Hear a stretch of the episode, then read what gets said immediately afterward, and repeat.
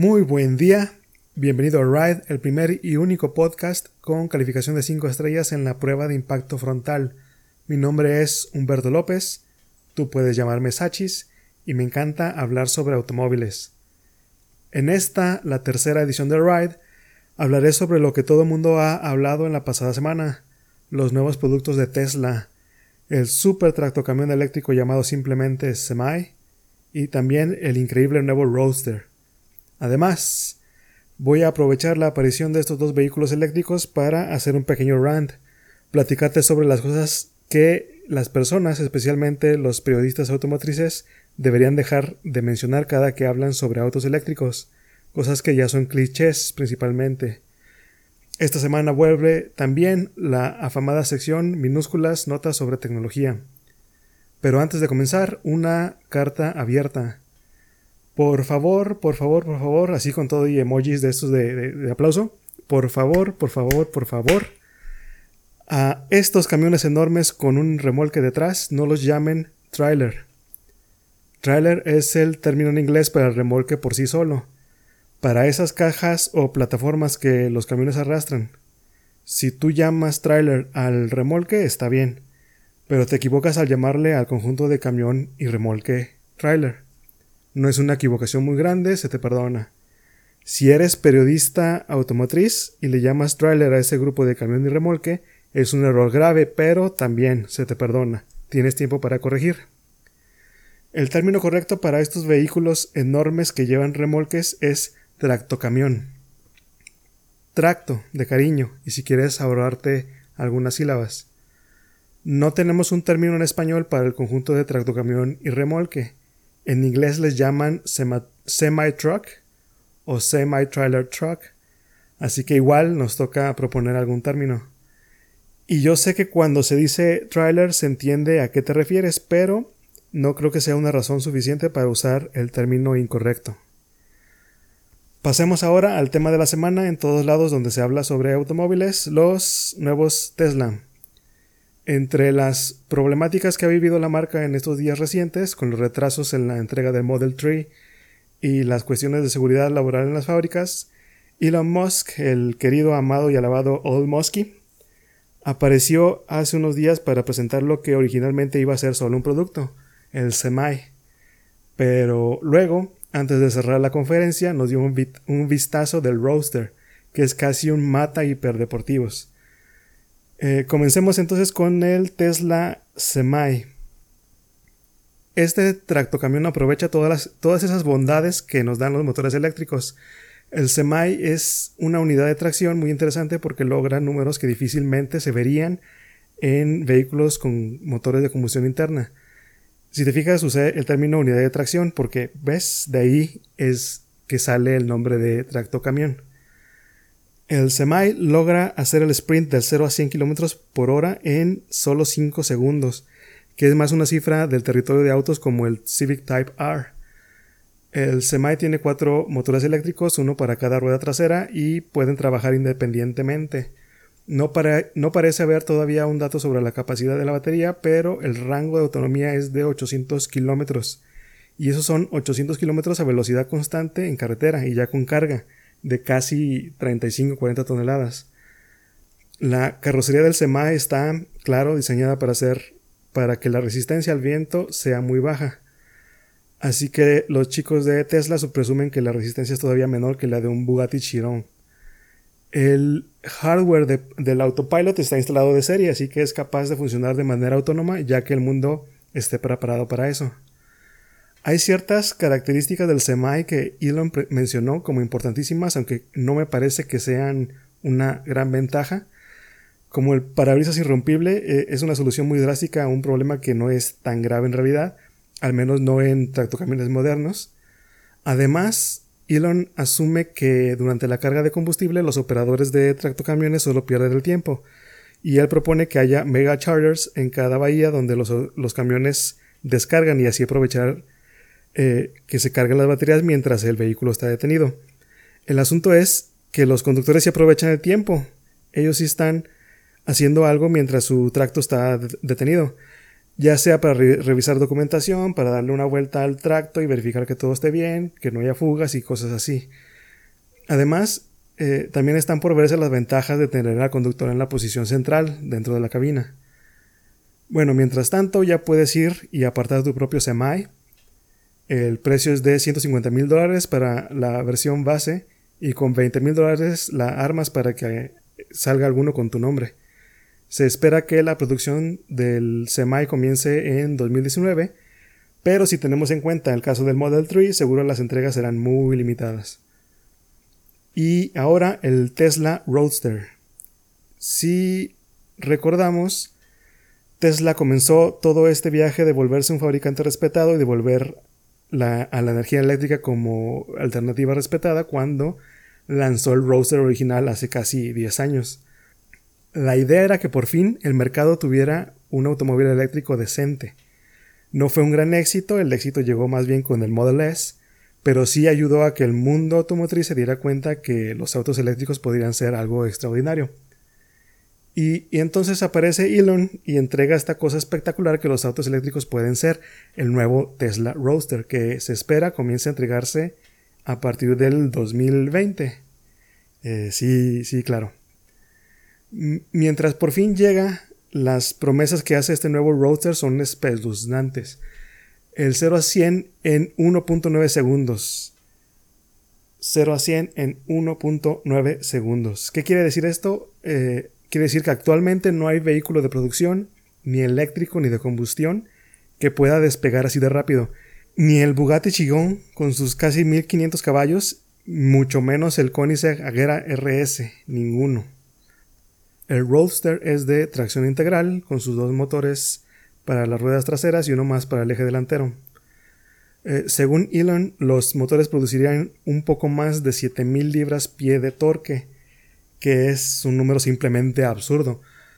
Imagina tú lo grande que es este número. Si hablamos de nuevo sobre el mundo del transporte de carga, el motor más grande que conozco y que se usa en tractocamiones produce 2050 libras-pie y 600 caballos de fuerza. Y lo usan para mover 60 toneladas de carga. Esto quiere decir que este nuevo deportivo de Tesla es tres veces más fuerte. ¿Para qué quiere un coche deportivo esa cantidad de torque? Ni idea.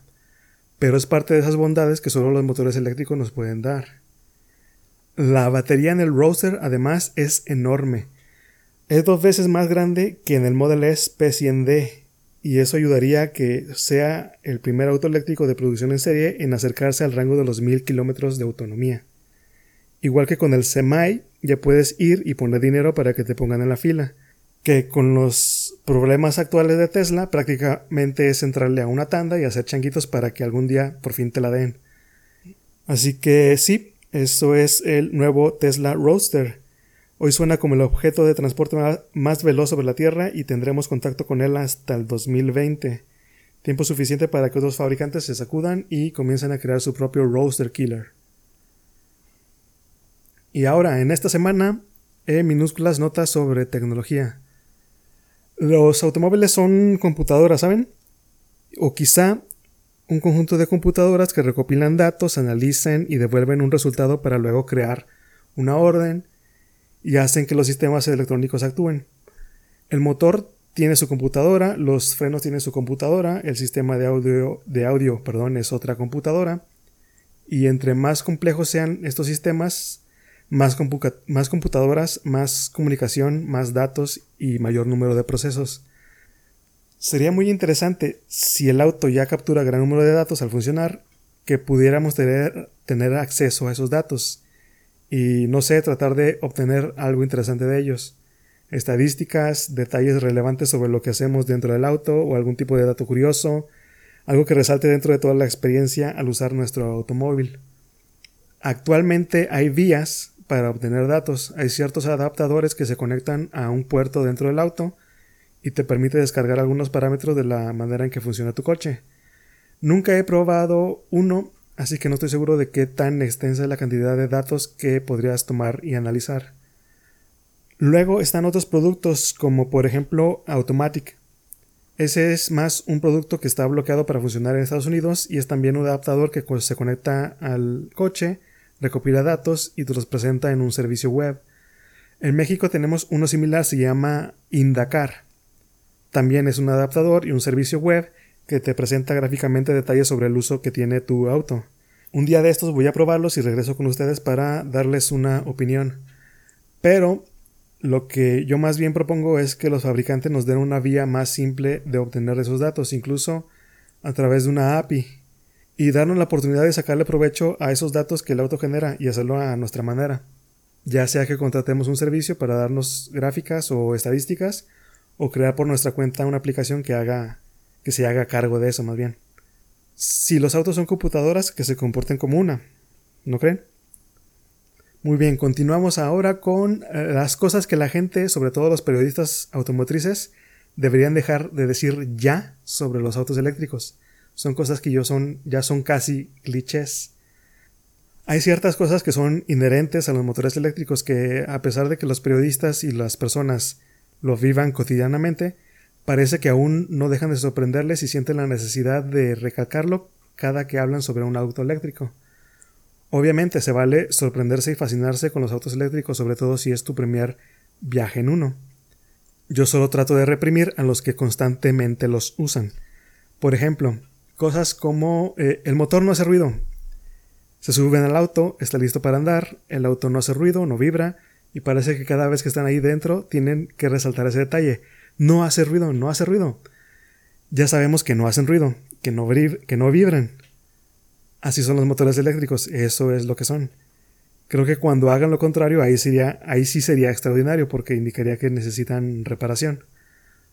Otra cosa más que aún sorprende a la gente cuando usa un auto eléctrico es el super torque, toda esa fuerza que tiene el motor desde el inicio. Cada vez que una review sobre, auto, sobre un auto eléctrico esto del torque inmediatamente es algo que, siempre van a recalcar y siempre les va a sorprender. Creo que ya estamos en un punto donde podemos considerar como default estas características de los motores eléctricos y tratar de concentrarnos en otras funcionalidades. Una cosa más que dice la gente sobre los autos eléctricos. Los autos eléctricos son el futuro. Al contrario, son el presente. Y es más, han sido parte de la historia automotriz casi desde el momento en que se creó el primer auto. Durante todo el siglo XIX hubo esfuerzos para producir automóviles eléctricos, pero claro, se encontraron con las mismas dificultades y restricciones que tienen los autos eléctricos aún hoy. El almacenamiento de energía en baterías hace que su rango de autonomía no los vuelva una opción práctica al compararlos con vehículos con motores de combustión interna. El desarrollo automotriz se concentró entonces en los vehículos con motores de gasolina o diésel porque se volvieron más fáciles de, operar. Al final, la movilidad eléctrica fue mayormente explotada en otro tipo de vehículos como los tranvías, los trenes y, vehículos similares. Como esos están conectados permanentemente a a la alimentación eléctrica, pues no sufren. Los autos eléctricos ya no son el futuro porque están entre nosotros. Es chistoso ver a los periodistas acercándose al auto, con llaves en mano, abren la puerta, se sientan, ajustan el volante, se preparan para andar, y a pesar de que lo tienen justo frente a ellos, a pesar de que están sobre el auto, a pesar de que pasan dos semanas con él, todavía se atreven a decir, esto es el futuro. Creo que hay más cosas que esperar para el futuro, como la manera en que los gobiernos van a resolver eh, las cuestiones alrededor de la autonomía total o los modelos de negocio donde no compras el auto, sino que pagas una suscripción para usarlo, como en el caso de el Polestar One o el Porsche Passport o el Smart Vision EQ o bueno, esas son cosas también del presente, pero poco se habla. Y a pesar de que los autos eléctricos se han vuelto populares y accesibles, el futuro podría no ser totalmente eléctrico. Una cosa más que la gente dirá sobre los autos eléctricos, sobre todo sus detractores. No son verdes en realidad. Cuando los fabricantes de autos comenzaron a crear soluciones eléctricas fue como respuesta a esta ansiedad de saber que el petróleo no es renovable.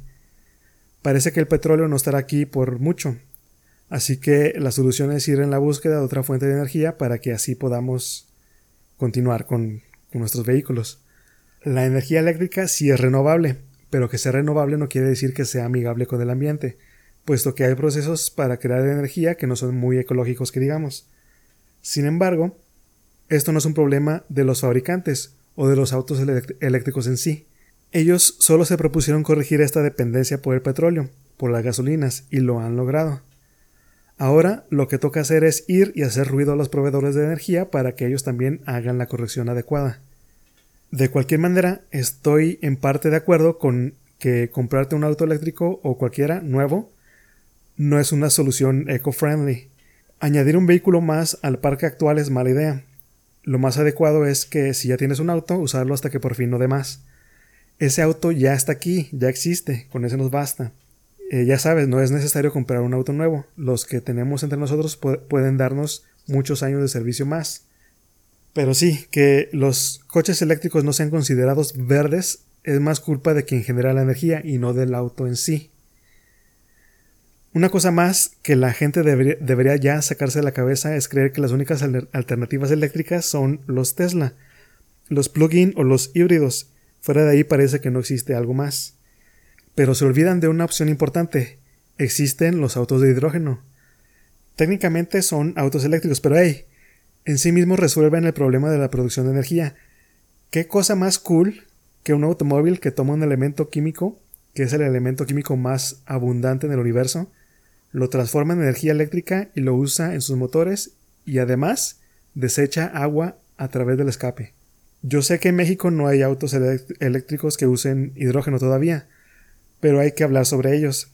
Conviene hacerle saber al mundo que existen, hay que tenerlos presentes y quizá en un tiempo más las marcas atrevan a ofrecernos alguno. Y bien, esto ha sido la tercera edición de Ride, el primer y único podcast que supera la prueba del alce. Muchas gracias por tu atención y por acompañarme hasta este punto. Nos escuchamos pronto.